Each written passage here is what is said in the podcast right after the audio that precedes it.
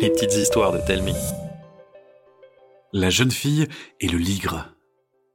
Au milieu de la brousse, très loin de tout, se trouve un petit village. Tous les jeunes sont partis parce qu'il y a plus de vie en ville. Les parents de Jaya, eux, ont décidé de rester pour s'occuper de leurs aînés. Le calme du début de soirée est perturbé par l'arrivée d'un énorme 4x4. Cinq aventuriers en descendent. Ils se présentent comme de simples touristes venus admirer la beauté de la nature. Comme à l'accoutumée, le village leur offre l'hospitalité. Jaya adore les étrangers. Leurs histoires la font voyager. Alors même s'il est un peu tard, elle se faufile jusqu'à leur maison, se poste à côté d'une fenêtre et tend l'oreille. Reposez-vous bien. Demain, on part débusquer le ligre. Et si c'est juste une légende, on rapportera d'autres trophées. Les autres applaudissent, s'encouragent. Puis la lumière s'éteint. Jaya est pétrifiée. Ce ne sont pas des touristes, mais des chasseurs. Elle court chez elle et raconte tout à sa mère qui l'écoute attentivement avant de répondre résignée. On peut rien y faire. Mieux vaut ne pas se frotter à ces gens. Mais le ligre, il pourrait, lui. C'est une histoire pour enfants, ça ne sert à rien contre eux. L'envie de protester de Jaya est stoppée net par les gros yeux que lui fait sa mère. Sans un mot, elle lui désigne son lit. Jaya se couche à contre-cœur et n'arrive pas à trouver le sommeil. Alors, après s'être assurée que sa maman dort profondément, elle sort discrètement de chez elle et rejoint Dorlo, le seul autre enfant du village. Il passe son temps à écouter les vieux pour consigner leurs histoires dans ses cahiers. S'il y a bien quelqu'un qui pourrait l'aider, c'est lui. Elle frappe à la fenêtre. Rien. Elle insiste. Ça grogne. Dorlo finit par ouvrir sa fenêtre, les yeux mi-clos, les cheveux en pétard.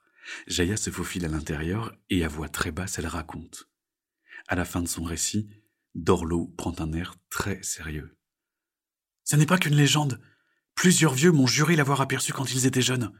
Le protecteur de la plaine, mi-lion, mi-tigre. Ils m'ont dit qu'il était plus imposant qu'un hippopotame, plus rapide qu'un guépard et plus fort qu'un éléphant. On doit le prévenir. Mais personne ne l'a vu depuis des années. Dorlo, il faut essayer. Dorlo se gratte la tête, ferme les yeux, puis se lève d'un bond en s'écriant. Je sais. La dernière fois qu'on l'a vu, c'était à côté du grand Néré, l'arbre gigantesque au sud du village. Commençons par là. Les deux amis s'y donnent rendez-vous le lendemain. Mais Jaya est trop impatiente et décide de s'y rendre cette nuit même, aussi noire soit-elle. Dans la pénombre, Jaya ne tarde pas à voir une ombre colossale apparaître à l'horizon, isolée de toutes les autres. C'est le grand Néré, un arbre sacré, plus vieux que le village lui-même. Son feuillage dessine un immense arc de cercle avec les branches qui touchent le sol de chaque côté. Dans l'énorme tronc, un trou gigantesque. L'intérieur est vide et plongé dans l'obscurité. Comme elle n'y voit rien, elle décide d'attendre les premières lueurs du jour pour trouver un indice qui l'amènera jusqu'au ligre. Jaya sombre dans le sommeil, blottie entre deux énormes racines du grand néré. Les premiers rayons du soleil qui percent l'épais branchage la réveillent. Elle y voit clair et s'empresse d'examiner la tanière. Rien. Il n'y a rien, hormis quelques touffes de poils qu'elle fourre dans ses poches. Au moment de se relever, elle perçoit des bruits. On dirait un énorme sac que l'on pose par terre, dans lequel on farfouille en prenant soin de jeter tout ce qui passe par la main. Et si c'était l'un des chasseurs? S'il attaquait? D'un autre côté, attendre ne servirait à rien puisqu'elle allait de toute façon venir sous le néré. Elle en est là de ses réflexions quand la voix d'un vieil homme s'élève, plaintive. Non, non, non, je n'ai pas pu la perdre. Comment vais-je faire maintenant? Jaya n'a jamais entendu de voix aussi triste. Elle pointe le nez hors de sa cachette. C'est un vieil homme, tout sec. Les rares cheveux sur son crâne sont tout gris. Ses yeux sont recouverts d'un voile blanc. Un bric-à-brac d'objets est répandu à terre. Le vieillard entend Jaya s'approcher et pose sur elle un regard vide.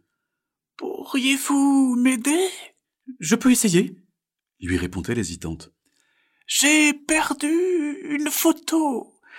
Je ne l'ai pas trouvée dans mon sac. Peux-tu être mes yeux? Jaya examine minutieusement le tas d'objets et retrouve au milieu d'un vieux carnet de notes la fameuse photo. C'est un cliché de lui, plus jeune, entouré de sa famille. Un sourire plein de larmes et de gratitude, le vieillard serre la jeune fille dans ses bras avant de lui demander ce qu'elle fait là. Elle lui raconte tout. Il regarde le ciel, l'air songeur en se frottant le menton. J'ai une amie capable de tout retrouver. Elle s'appelle Siké. Elle habite la colline noire. Un frisson parcourt Jaya. L'endroit est maudit. Il y a fort longtemps, le feu a dévoré la région. Puis, petit à petit, la végétation a repris ses droits, sauf sur la colline. Aujourd'hui, c'est un champ de cendres parsemé d'arbres calcinés. Impossible pour quelqu'un d'y vivre. Mais c'est la seule piste qu'elle a. Alors elle se met en route. En chemin, elle pense à Dorlo. Elle aurait voulu qu'il soit là. À ce moment précis, des cris attirent son attention. Elle s'arrête, regarde derrière elle et aperçoit Dorlo qui court à sa rencontre. Après plusieurs heures de marche, le paysage de brousse prend fin, comme si quelqu'un avait tout arraché pour déposer un tapis de cendres tout lisse.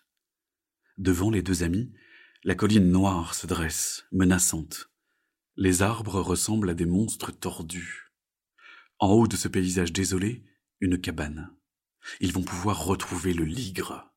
Jaya se sent pleine d'espoir. Dorlo lui serre la main, peu rassurée. Elle la lui serre à son tour pour lui donner du courage. Au fur et à mesure de leur ascension, l'air devient plus frais et le ciel se couvre de nuages tout gris. La main de Dorlo se crispe. Jaya continue d'avancer, sûre qu'une fois devant la cabane, tout ira mieux.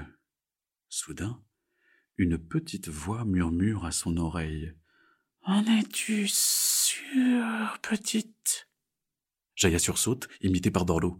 Crois-tu que tu peux faire fuir des chasseurs avec une histoire pour enfants? Jaya s'arrête et inspire un grand coup pour garder son calme.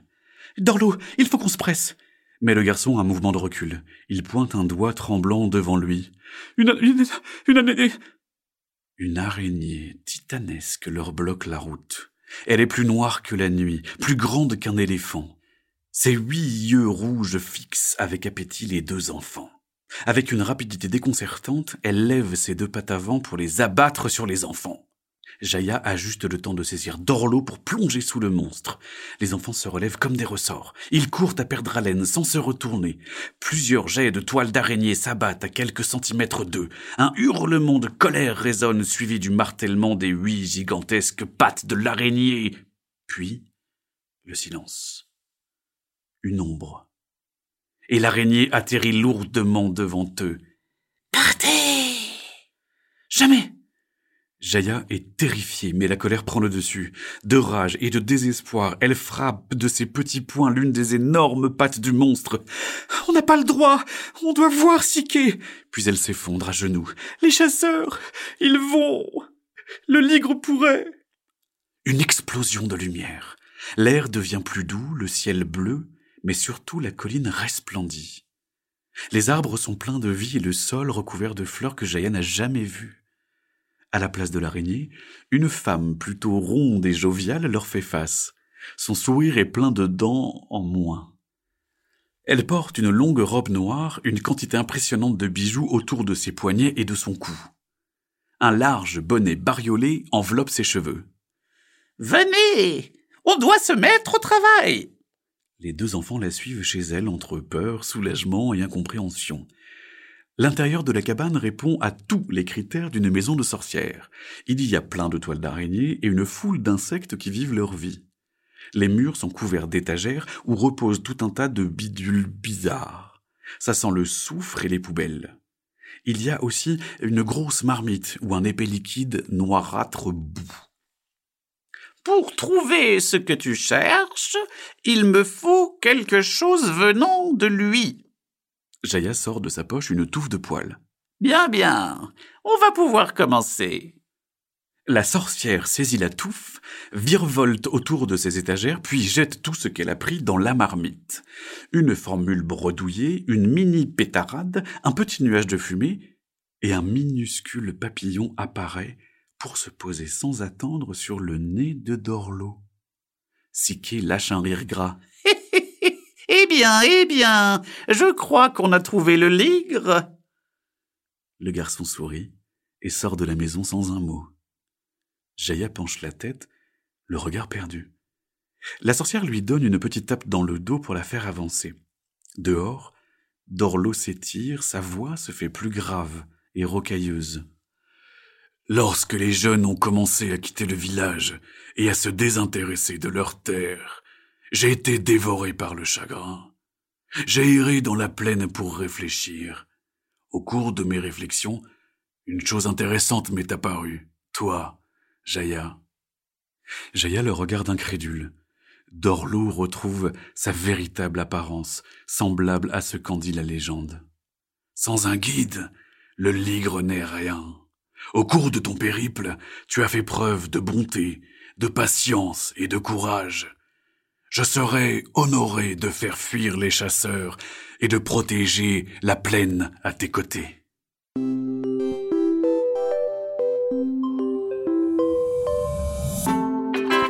C'était une petite histoire de Telmi. Écrite par Mathieu Jonel et racontée par Arnaud Guillot. N'hésitez pas à nous laisser un commentaire sur iTunes, ça nous fera vraiment plaisir. Chaque jeudi, nous vous racontons une nouvelle histoire. Alors pour ne pas la rater, abonnez-vous au podcast.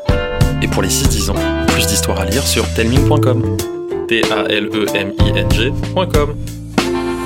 À la semaine prochaine!